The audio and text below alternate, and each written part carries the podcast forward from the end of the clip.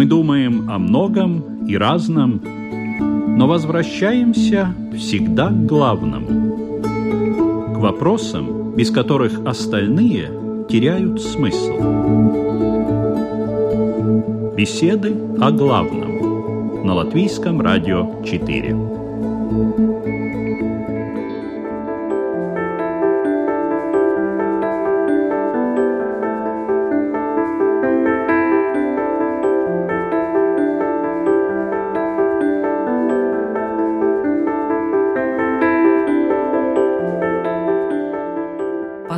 Пословицы и поговорки народные, те, что дошли до нашего времени и остались, в большинстве своем за терпение. Ну, например, «Бог терпел и нам велел». «Час терпеть, век жить». Чем больше терпения, тем умнее человек. При горе терпения невольное спасение. Но есть пословицы и поговорки, которые терпения не одобряют. Скажем, Человек не камень, терпит-терпит, да и треснет. Попадешь в руки, натерпишься муки. Есть такие, что определяют сомнительную пользу терпения. Например, «Лихо терпеть, а стерпится, слюбится». Как будто с человеком какое-то насилие произошло. Заставил он себя, выкрутил себе руки и полюбил по неволе. Вот еще одна. Терпеть не беда. Было бы чего ждать. Опять-таки, надо ли терпеть, если ждать нечего? То есть народная мудрость не всегда однозначно за пользу терпения. А мы сегодня здесь, на Латвийском радио 4, собрались для того, чтобы обсудить этот феномен терпения. Что он означает в каждой религии? Надо ли действительно терпеть всегда и какие плоды приносят наше терпение? Сегодня эту тему обсуждают Равин Исраиль Айзеншарф. Добрый день. Здравствуйте. Католический священник отец Эдгар Цакулс. Добрый день. И буддист Игорь Домнин. Добрый день. Ведущая Людмила Вавинска. Я тоже хочу с вами поздороваться. Здравствуйте, и мы начинаем.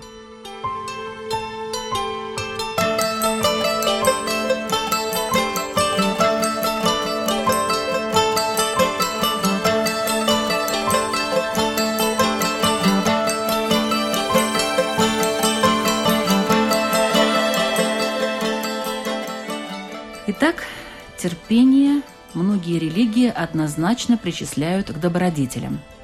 Но действительно ли хорошо и правильно терпеть что-то, если вам это не нравится? Давайте определимся с главными постулатами каждой представленной здесь религии. С еврейской точки зрения терпение – это не добродетель и не порог. Это нейтральное качество, и зависит ценность терпения или его вред от того, на что оно направлено. Если терпение направлено на личность нарушителя чего-либо, то это в определенной степени э, считается хорошим. Если же терпение направлено на нарушение, на грех, тогда это считается плохим. Потому что в таком случае оно оказывается потворствующим нарушению настолько, что нарушение становится неисправимым. И в таком случае мы говорим о том, что терпеливый по отношению к человеку подобен, Бог говорит, будьте мне подобны. В чем мы можем уподобиться Богу? Нет у него ручек, ножек, головы. А в том, как он себя ведет по отношению к своим творениям, к тем, кто слабее, кто рядом. Поэтому терпение считается одним из атрибутов Бога насколько он терпит. Но мы знаем где кончается его терпение, не потому что его не хватает, а потому что оно становится нецелесообразным. Ну, случай, скажем, с, известный случай с Содомом и Гоморрой, где узаконили воровство и сексуальное извращение. И таким образом мы понимаем, к чему может привести злоупотребление терпением. Терпение, опять же, по отношению к обществу может оказаться инструментом манипуляции. Если сильный, умелый, богатый призывает к терпению слабого, нищего и зависимого, то это, скорее всего, манипуляция. Э, если же люди терпят, надеясь на исправление, то дальше уже надо посмотреть, да, к чему это ведет. Ну, скажем, есть народы, где терпение, например, отличается от других. Ну, например, да, скажем, русские евреи. Известно, что и у тех, и у других терпения много, но когда оно заканчивается, все плохо. Хорошо. А, ну, мы уже начали русские, скажем так, это может быть не совсем э, правильная аналогия. Мы не, не берем народы, пока мы берем только религии. А что у нас в христианстве, отец Эдгарс? Ну, если мы знаем, что главный центральный символ христианской веры – это крест, тогда мы, естественно, видим э, распятие как пример огромного терпения, те страдания, физические страдания, которые перенес Иисус Христос, являются примером мужества и самопожертвования за весь мир. Это позиция христианской веры. И, естественно, в жизни христиан терпение является очень важной составной, но так же, как в иудаизме, мы не ищем терпения и страданий. Если они приходят, у нас есть пример подражания, да, Христос. И мы мужественно принимаем, стараемся, по крайней мере, принимать вызовы судьбы. Э, и в этом заключается также некий духовный путь, потому что если человек способен мужественно перенести страдания и боль, любую боль, физическую, моральную, тогда он э, во-первых, подражает Христу и становится сильнее. Но, естественно, в теории это одно, но когда человек сталкивается с ситуациями, в которых он должен проявить терпение, это уже, можно сказать, зависит от каждого человека, насколько он глубоко понимает значение этого испытания и готов ли он принять это в духе веры. Но церковь поддерживает вот это вот терпение в людях пропагандируют, ну, скажем это, там. Я тоже не хочу сказать, что это добродетель, но тем не менее это реальность, которая рядом с нами всегда. В буддизме? Буддизм – это учение индивидуального преобразования сознания. И поэтому вот терпение – это такое нейтральное чувство, которое является показателем, что человек попал в ту ситуацию, которая не соответствует его жизненному как бы, определению. Но он должен терпеть, не должен? Терпение – это, во-первых, насилие над самим собой. И насилие, оно может быть оправдано, и тогда оно является благом. Когда я терплю для того, чтобы развиваться, чтобы становиться более добрым, становиться во имя э, других людей. А становиться добрым можно через терпение? Да, можно, потому что любое преобразование себя – это очень трудное дело. И без терпения мы не можем преобразовать себя так же, как и э, любое занятие физкультурой. Когда мы хотим э, развить свое тело и стать гармоничным, да, мы же должны пойти и заняться спортом, а спорт в первую очередь это терпение. То есть, если есть польза какая-то, тогда терпеть надо. Да, но дело в том, что э, терпение может быть только временным. Потому что терпение – это такое чувство, которое, как орган насилия, оно не может быть вечно. И так как оно не вечно, то оно подводит в самый критический момент обычно.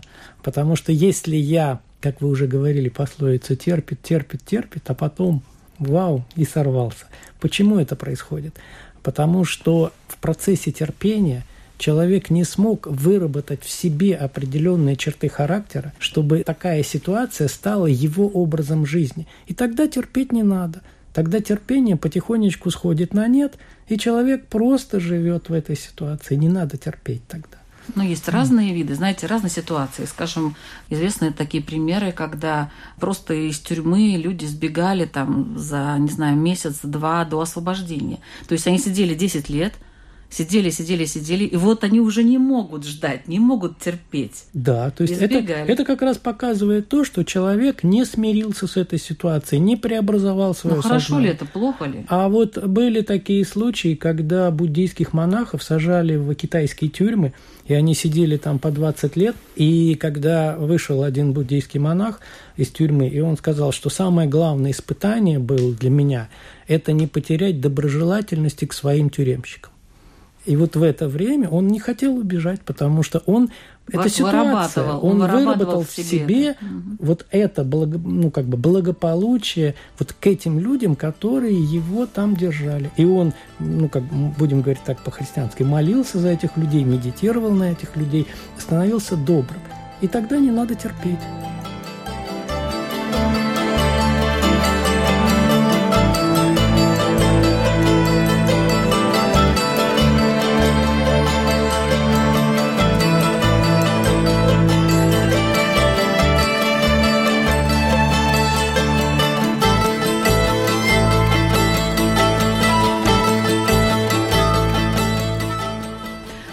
О пределах терпения немножко поговорим. У меня есть вопрос.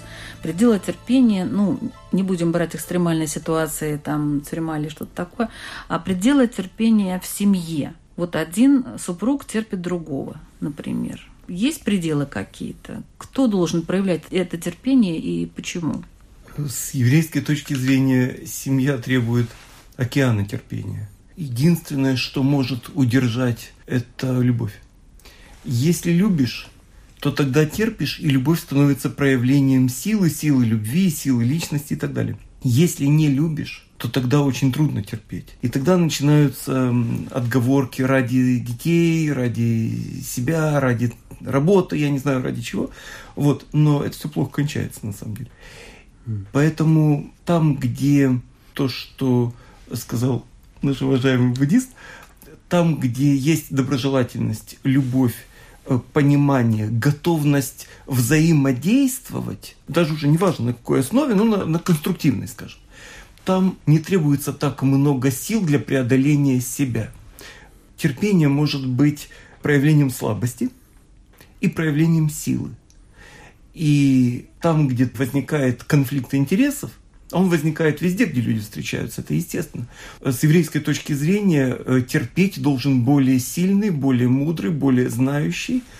И примером для нас является Мушарабейну, Моисей, который, возглавляя народ, терпел все, что с этим связано.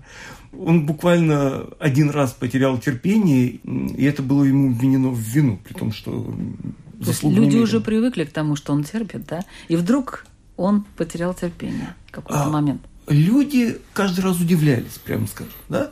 Но однажды Бог ему вменил в вину за то, что он потерял терпение. Он ударил по скале вместо того, чтобы ей сказать.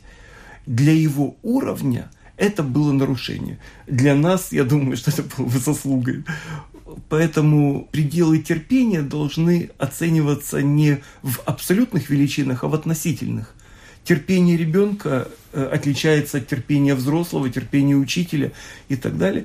И действительно, э, если злоупотреблять терпением, тогда может возникнуть и деформация личности, и все, что с этим связано.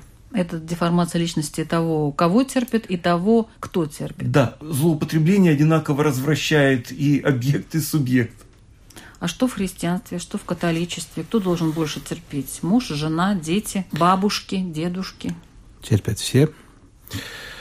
Я рад, что мы вернулись к семье опять. И я был немножко удивлен, когда уже мой рабби цитировал святого Павла, но тут я вспомнил, что Павел был евреем.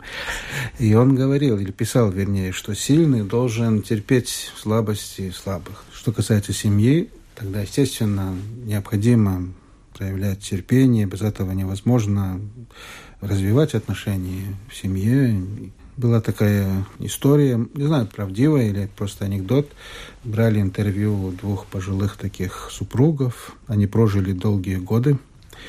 И журналист спрашивает, ну как вы смогли столько лет прожить вместе и не хотелось ли вам разводиться? На что пожилой муж отвечает, ну, знаете, убить жену хотелось несколько раз, но разводиться никогда.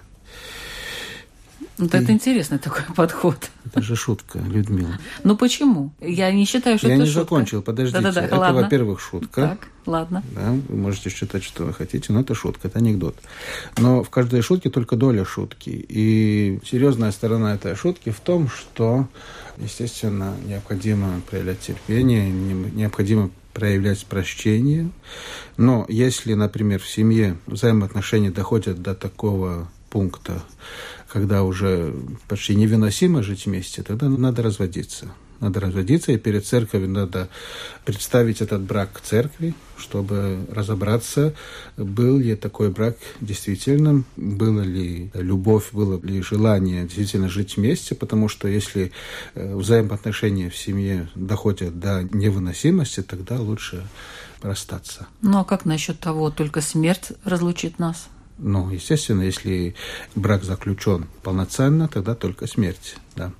То Но есть церковь не будет разбираться, если что, да? Кто там церковь, кого терпел? Церковь всегда будет разбираться, очень тщательно. Но не может же развести церковь. Развести-то она не может? Э, развести никто не может. Э, но церковь может э, своим авторитетом понять, что брака как такового не было. Потому что не было положительного желания действительно принять человека и жить с ним. Хорошо, а что дальше тогда, вот если, допустим, церковь сделает такой вывод? Ну, тогда этот брак объявляется несостоявшимся, и люди идут своей, своей дорогой и могут создать Даже новые если отношения. они венчались, да? Да. Даже если они венчались. Даже если они прошли через обряд венчания, потому что это не только церемония или форма, да, это очень важное дело, это таинство. Но если не было любви, не было желания действительно быть вместе, тогда и таинства не было. То есть получается, что они наврали там, да, в начале, в самом. Некоторым, не было любви. Да, а может, сути, они сказали, да. что да, любовь была, но вот все, узнали друг друга получше, выяснилось, что мы не можем друг друга терпеть. То есть поначалу все было хорошо, а потом плохо. Так часто бывает, да. И все равно церковь говорит, Ну, можете, можете расходиться. Да, нужно даже, потому что, ну, зачем мучиться вместе? Что это такое? Зачем Но развода-то официального не будет. Церковь-то не разводит. Нет такого. Ну, мы как-то уже повторяемся с вами. Да, но я еще раз хочу, чтобы вы, как бы даже для меня, я, я- для меня просто это странно. Потому что я знаю, что если ты уже, скажем, венчался в церкви, то все. Это вам бабушка ваша так сказала, что так должно Это уже давно так по-другому, да? Мгм. С самого начала это так. Если не могут жить супруги вместе, тогда и брака нету. И эти супруги, получается, они могут найти другую пару, прийти и опять, Естественно. и опять, и Ну, не еще опять раз. или опять. Это уже, знаете, как в том случае, где э, ну, вдовы семеро мужей, да, тогда надо уже немножко задумываться, да. Может, человек вообще не может, э, не предназначен для брака. Тоже так может быть. Если, например, психическое заболевание или... э, Нет, ну это понятно. Если он просто факторы. нетерпелив, вот он, ну, Ну, тоже, да, вот не может ни с кем жить. И такие люди очень несчастны, потому что если брак действителен, если брак сильный, тогда даже через страдания, через проявление терпения э, это все развивается. А если это не может развиваться, тогда лучше разойтись. Но это, хм, да, я понимаю, конечно, Людмила, ваше удивление, потому что протяжении веков это было исключением. Но наш мир настолько стал каким-то странным, диким, я бы сказал, что таких случаев очень много. И большинство из этих случаев происходит из-за того, что не хотят проявить понимание и терпение. вот я Ну о чем да. и говорю. И даже церковь этому не может как-то способствовать и привести мы к этому стараемся. состоянию. Ну, Хорошо. Что значит привести к состоянию? Мы не зомбируем людей, мы стараемся помогать. Семья – это самое важное. В буддийской семье, Игорь, как насчет терпения? У вас, наверное, Как- проще все. Как и в любой нормальной семье, терпение должны обладать все. Ну, там Потому помогает что- медитация, наверное. Сели в позу лотоса. Ведь что такое медитация? Медитация – это одна из техник преобразования сознания. И ведь когда появляется терпение, значит, в этот момент есть нехватка любви. Потому что, когда человек любит другого человека, действительно любит, он любит даже когда он храпит. Даже его храп ему нравится. А вот когда возникает уже чувство, не хватает этого чувства любви внутренней, тогда начинаешь видеть какие-то негативы, а вот он сказал не то, а вот этот сделал не то, или она то, и тогда нужно терпение. И вот это вот очень хороший показатель, который характеризует в первую очередь самого себя. Если у меня возникла необходимость терпения, значит, надо разбираться, что во мне не очень хорошо. Ну вот, любовь пропала, и все. Вот поэтому. Ну, то есть э, у вас вариант такой, что терпите, значит, не надо это, и разошлись. Ну, опять. Что буддист может посоветовать человеку, который в семье своей постоянно что-то терпит? Изменить самого себя. В Только, только очередь. самого себя. Я терплю, потому что я не готов смириться, не готов принять эту ситуацию. И поэтому надо изменить самого себя для того, чтобы принять эту ситуацию.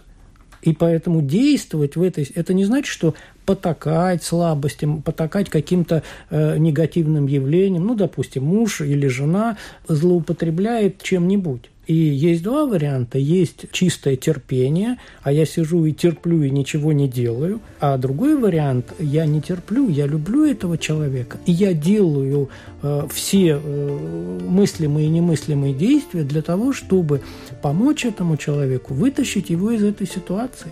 Да, периодически необходимо какое-то короткое время какие-то эксцессы терпеть, но в основном это время должно работать с собой, чтобы в себе возращивать вот эту силу любви для того, чтобы не терпеть, а просто любить этого человека.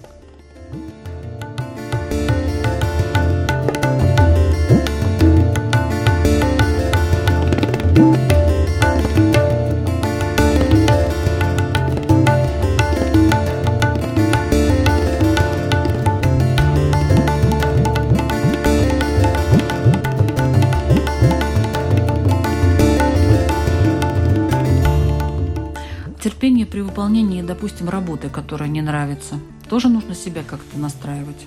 Конечно. Но опять... Ну, работа не нравится мне, но я работаю, потому что мне нужны деньги, и вот это терпение, оно, так сказать, вызывает... Я стараюсь себя переделать как-то, полюбить, но не могу. Если вы будете долго терпеть, то тогда это прямая дорога сначала к психологу, а потом к, к психиатру. Вот, потому что э, терпеть долго нельзя. Мы можем терпеть какое-то короткое время. Любая работа, самая любимая работа, есть моменты, когда возникают какие-то сложности, и тогда надо потерпеть. Но опять основное время работа должна нравиться. Должна, работа должна приносить удовольствие. Если она не приносит удовольствия, значит, надо менять работу. Что думают э, в иудаизме об этом? Работа всегда должна приносить удовольствие? Нет, не всегда. Важно, чтобы она не приносила страданий. Не обязательно, чтобы было приятно и хорошо, важно, чтобы она э, не мучила. Поэтому способность к терпению считается признаком взрослости. Не обязательно, что если человек повзрослел, он уже стал взрослым. Ну, по возрасту он уже э, созрел ментально, эмоционально и так далее. Э, ребенку терпение не свойственно, этому обучаются. В случае с необходимостью работать, терпение свидетельствует о присутствии мудрости. Единственное, что она действительно не должна мучить, потому что в таком случае она разрушает. Поэтому человек, который вынужден заниматься той работой, которая не приносит ему радость, он ищет хобби. Он находит отдых, я не знаю, там, удовольствие и так далее в других занятиях, не обязательно э, там, творческих, а просто там дома в семье с близкими спортом занимается. Почему нет? Да, в этом смысле работа может быть способность работать и терпеть отсутствие удовольствия, такого выраженного на работе. Да, это, это считается признаком взрослого, умудренного человека, способного примириться с жизнью, потому что у нас же жизнь не, не кремовый тортик с вишенкой. А хотелось вот. бы? Хотелось бы. И это правильно, что хочется. И правильно, что это редко, и тогда мы это ценим. Потому что если человека закармливать только хорошим и, и вкусным, и приятным, его личность от этого потеряет. Отец Эдгарс, вы любите свою работу? Конечно. Она приносит вам удовольствие? Естественно, каждый день. Вы больше не, и больше. Не терпите там не надо вам проявлять терпение, бесконечное, выслушивая ваших прихожан, которые Я приходят с одними и теми же вопросами. Я полностью согласен с тем, что Раби сказал. Только что я хочу только добавить, что со стороны христианского мировоззрения работа может стать и путем духовного развития, если человек осуществляя любую работу, любой труд, придает этому процессу духовное значение в контексте того, что Бог сотворил мир – и мы призваны не помогать Богу, конечно, но как бы участвуем в Его деле, да, через таланты и так далее. Я видел один документальный фильм вчера насчет э, науки и медицины, как развивают э, новые препараты, которые на уровне клеток исцеляют людей. Если не было бы таланта ученых, это, этого результата не было. И в этом смысле человек может э, через свой труд даже если это тяжелый труд, как бы развивать то, что Бог ему дал. И в этом смысле любой труд э, может обрести духовную ценность. Как долго вы готовитесь к своим проповедям? Это зависит от того, сколько у меня времени. Но наш труд, священник, это не только проповеди. Было бы прекрасно сидеть и умно говорить, как теперь мы это делаем, но очень много работы непосредственно с людьми, да, потому что... Я и хотела подчеркнуть это, что да. все-таки вы работаете с людьми Естественно. в тяжелых ситуациях. Очень тяж, тяжелых. Не всегда и не всем психологи помогают. И иногда люди обращаются к нам. Кстати, все больше и больше, и не только советом, но и наставлением стараемся помогать. Это всегда очень тяжело. Я лучше э, рубил бы дрова, чем, например, выслушивал пару часов э, историю жизни, которая действительно является очень тяжелой. Так что любой труд, духовный или физический, он э, много требует, но много приносит радости. Но вот люди иногда попадают в такие ситуации очень тяжелые, действительно. Я сейчас назову какие-то моменты, которые ну, далеко не все, и слава богу, испытали на себе, но тем не менее они были, и многие люди оказались в этой ситуации. Это лагерь, это плен, это тюрьма, это какие-то принудительные работы, это нахождение в каком-то месте, где ты не хочешь находиться, но ты не можешь оттуда уйти. То есть вот такое принудительное нахождение в определенных условиях, которые человеку не то, что не нравятся, но они очень неприятные, и даже, может быть, он чувствует себя небезопасно там. Знаете, вот когда Игорь упоминал это дело, я вспомнил историю Нелсона Мандалы. Первоначально он был э, борцом против апартеида, и, по сути, террористом. Он занимался вооруженным восстанием против апартеида в Южной Африке. Тогда он попал в тюрьму. И он переменил свое отношение и свою борьбу, перенес на политический уровень после того, как он э, э, в этой тюрьме, у него были охранники, все э, белые да, люди, и они были очень уважительны к нему, хорошо обращались с ним, да, одним словом. И он очень удивился этому. И после этого заключения тогда он перешел на политическую борьбу, которая принесла плоды – если бы он продолжал насильственно бороться с апартеидом, он, скорее всего, ничего не добился бы. И вот именно этот тюремный опыт дал ему э, какой-то свет. Он понял, что нужно по-другому в этой ситуации действовать. И поэтому иногда вот такие тяжелые ситуации, такие испытания, являются обузой, конечно, очень неприятной ситуации, но, тем не менее, Бог может из этого что-то хорошего тоже сделать. И таких примеров очень много. Э, например, уже в античном мире философ Диоген, он жил в бочке. И когда... Ну, это по собственному желанию он Да, естественно, жил. да, но тем не менее. А люди попадают в ситуацию, тяжелые. где они не хотят находиться. Ну, не все такие мудрые, как Диоген. Иногда Бог дает такие возможности, и человек, если он может использовать, тогда он использует. Но иногда, конечно, это страдания, которые просто человек становится жертвой. И, естественно, те миллионы людей. Кстати, я вчера смотрел еще раз э, фильм «Список Шиндлера», наверняка Рафи знает, да, этот фильм. И те миллионы евреев, которые были жестоко уничтожены, там уже это уже чистые страдания, бессмысленные. Просто это проявление зла, которое невозможно объяснить. Это просто зло, которое уничтожает людей. Но это уже совсем другой случай. Равен Израиля. Есть такое сравнение, что терпение подобно огню внутреннему. Поэтому есть люди, похожие на спичку, есть люди, похожие на уголек. Дунешь на спичку, она потухнет, дунешь на уголек, горящий имеется в виду, да, он лишь разгорится. И таким образом особые обстоятельства выявляют особые способности людей или их отсутствие. Терпению должна э, сопутствовать философия или некая идея. То есть во имя чего мы терпим. Или мы терпим почему, или мы терпим для чего. И каким образом мы терпим. Что мы при этом делаем. Ломаемся, теряемся. Или наоборот, улучшаем себя и окружающий мир в надежде, что получится. Вот пример. Скажем, э, братья Иосифа, после того, как они его продали, а он возвысился в Египте, они пришли в Египет, и он был ими не узнан. Он второй человек в государстве, премьер-министр, как сейчас бы сказали. Он проявил массу терпения к ним, не просто не отомстил, а сделал все, чтобы им помочь. Но его терпение было терпением правителя. Когда он отпустил братьев, не всех, а заключил в тюрьму одного из, причем на короткий срок, но тот человек, естественно, не знал.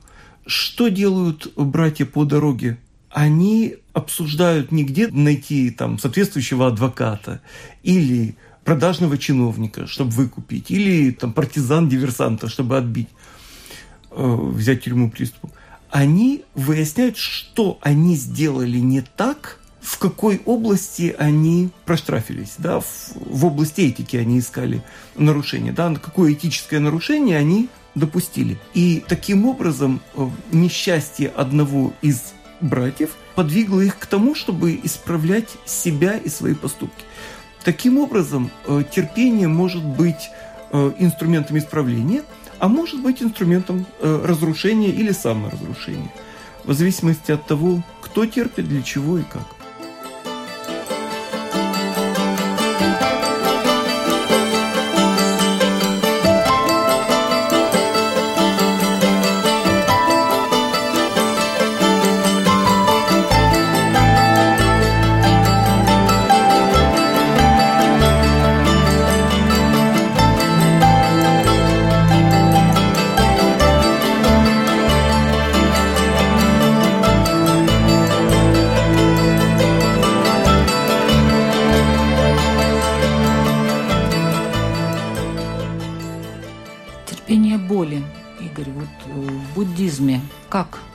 Реагировать на боль, если боль постоянная. Вот есть же люди, которые тяжело больны, у которых постоянная боль.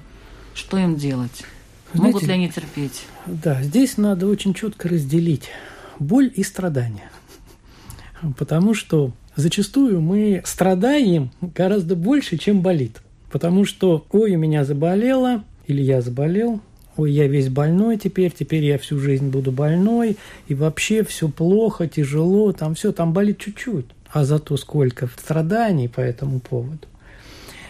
А может быть наоборот, и мы знаем такие случаи, когда люди очень тяжело больны, но при этом они не страдают. Возьмем вот знаменитого ученого Хокинса, который тяжелейшая болезнь, все, но он не страдал. Он принял эту болезнь, он принял эту боль. Да, болит, да, я принимаю это, когда надо, я терплю это, но я не ассоциирую себя с этой болью. Я не болею. Это мое тело болит. Да, у меня там живот болит, коленка болит, голова болит. Но тут нужно терпение какое-то или это просто А куда мы денемся? А куда мы денемся? Мы же не можем изменить. Оно же вот жизнь такая. Наш э, мир – мир э, страданий э, достаточно в большом количестве. И поэтому мы вынуждены смириться с этим, терпеть это, любить это, принимать это и каким-то образом находить способность жить как можно меньше страдать при этом. А боль она всегда у каждого будет. Но вот терпение и возможность изменить свою жизнь. Можно же терпеть, терпеть, терпеть, и практически ну, жизнь не меняется. Все как было, так и осталось. Я не говорю про тот пример э, семьи, я вообще. Я терплю обстоятельства какие-то определенные, я их терплю, терплю, а ничего не меняется. Можно ли благодаря терпению прийти к тому, что жизнь изменилась? Я понимаю, что можно э, сидеть и ждать около реки, когда проплывет э, труп вашего врага, но я немножко о другом, все-таки о самом человеке. Да, здесь очень важно посмотреть, когда у меня возникает терпение, значит, что-то надо делать. И правильно сказали, я могу терпеть либо для чего-то, либо почему-то.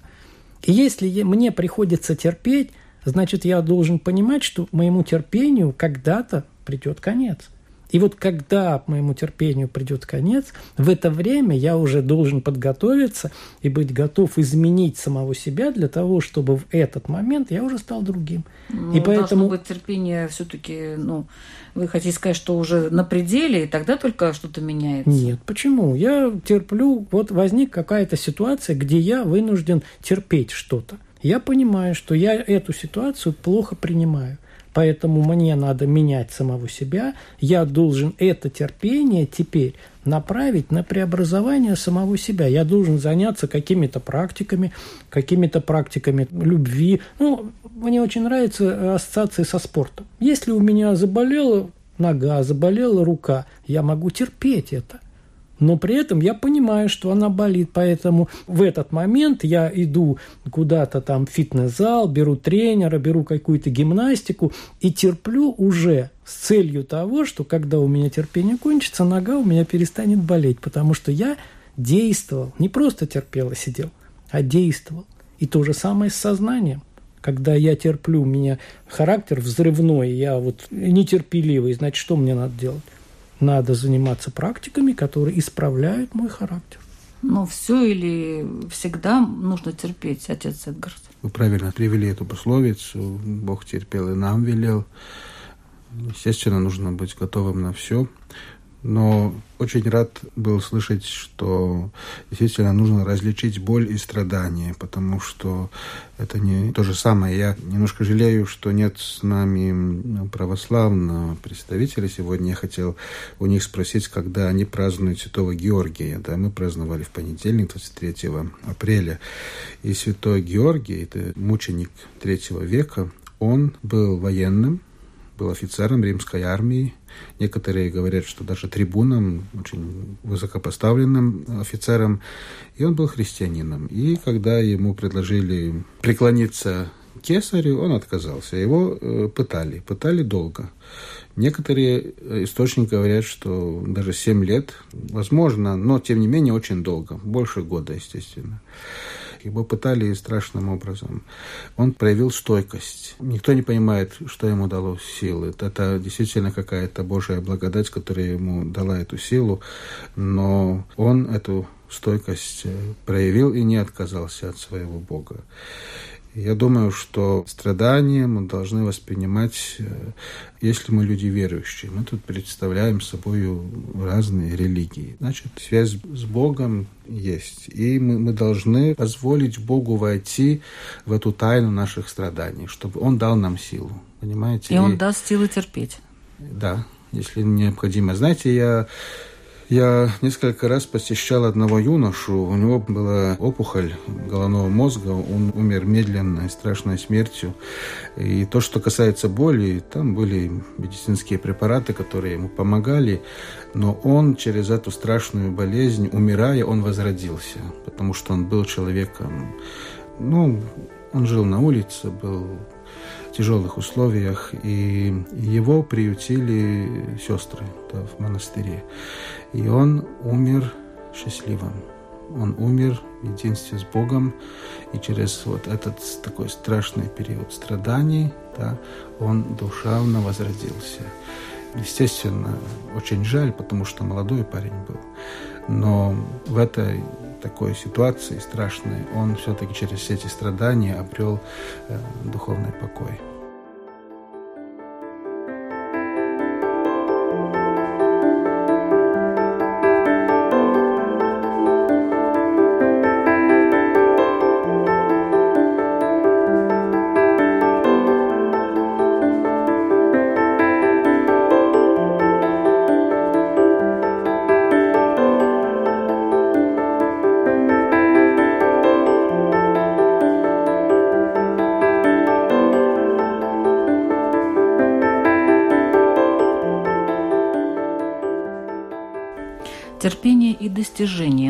Помощью терпения достичь многого в жизни? Равин. В зависимости от того, чем человек занимается. Если род его занятий э, связан с эм, э, необходимостью э, выдерживать давление, то есть терпеть, угу. тогда он добьется многого. Если же нет, тогда оно бессмысленно. И в этом смысле человек отвечает в своем терпении не только за себя, но и за тех, кто на него ориентируется. Это может быть семья или община, или просто друзья, родственники, близкий круг. Если же он заметен как фигура, неважно, он может быть э, там, известным спортсменом или политическим деятелем, или выдающимся военным, почему нет? то в таком случае его терпение приобретает особую значимость. Потому что если такой человек теряет терпение, то, конечно, плохо. С другой стороны, если он его демонстрирует, действительно, ну, то есть так оно и есть, не просто показывает, в таком случае его терпение становится не только инструментом его возвышения, а еще и э, он помогает и другим людям. И таким образом, с еврейской точки зрения, душа человека, когда она расстается с телом, то есть он умирает, то сказано, что есть несколько достижений, которые питают душу даже и после смерти. То есть, как предполагается, да, вот сколько-то заслуг, сколько-то нарушений, и дальше попал туда, и все, уже ничего изменить не можешь. Э, с еврейской точки зрения оно не так. То есть, если человек проявляет терпение, снисходительность, понимание, преодоление себя э, с достаточно какой-то высокой духовной целью, то в таком случае те люди, которым он показал пример, если они ему следуют и также учат других и так далее, то мера его заслуг там увеличивается. То есть это считается, эти заслуги светят из одного мира в другой. Таким образом, терпение, духовно окрашенное и сопровождаемое ну, вот личным участием, оно становится тем мостом, который соединяет миры. И людей между собой, потому что каждый человек – это мир, и миры, э, мир душ с миром живых, и миром э, одного поколения и другого. Таким образом, терпение становится цивилизационным условием продвижения. Если же нет, то весь этот потенциал будет направлен в обратную сторону. И не дай бог мы знаем, что происходит, когда ответственные люди теряют терпение. Да? Поэтому говорится, что бойся гнева терпеливого человека.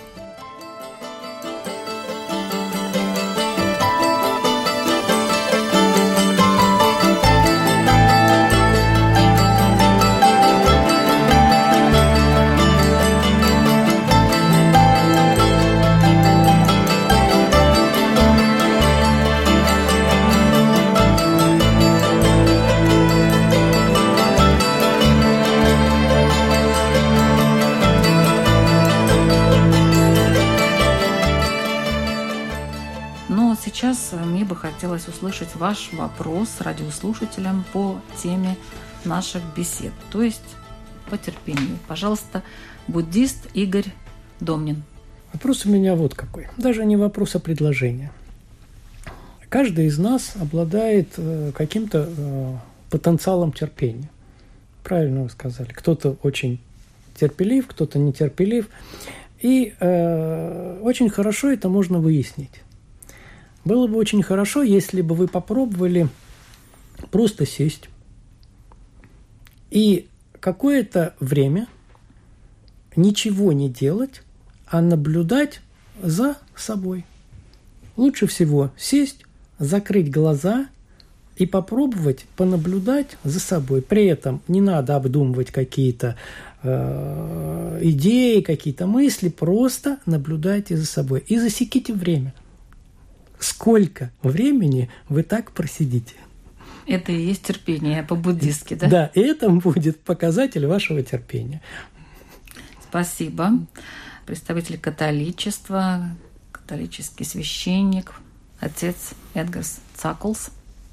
Я тут пока еще человек э, новый, но тем не менее я хотел бы действительно обратиться к нашим радиослушателям и спросить их, задумывались ли вы о тех причинах своих страданий, задумывались ли вы о том, что можно придать страданиям и, неприятным ситуациям положительную ценность своей жизни, потому что очень часто люди ну, принимают все как есть, терпят и так далее, но не стараются думать, не стараются решать эти ситуации.